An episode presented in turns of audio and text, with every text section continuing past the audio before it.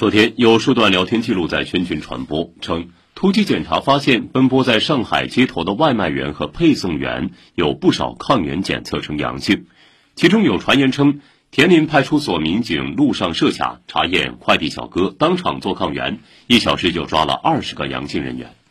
据记者了解，此传言不属实。据初步调查，有传播者希望他人减少订购外卖，所以编造了相关信息。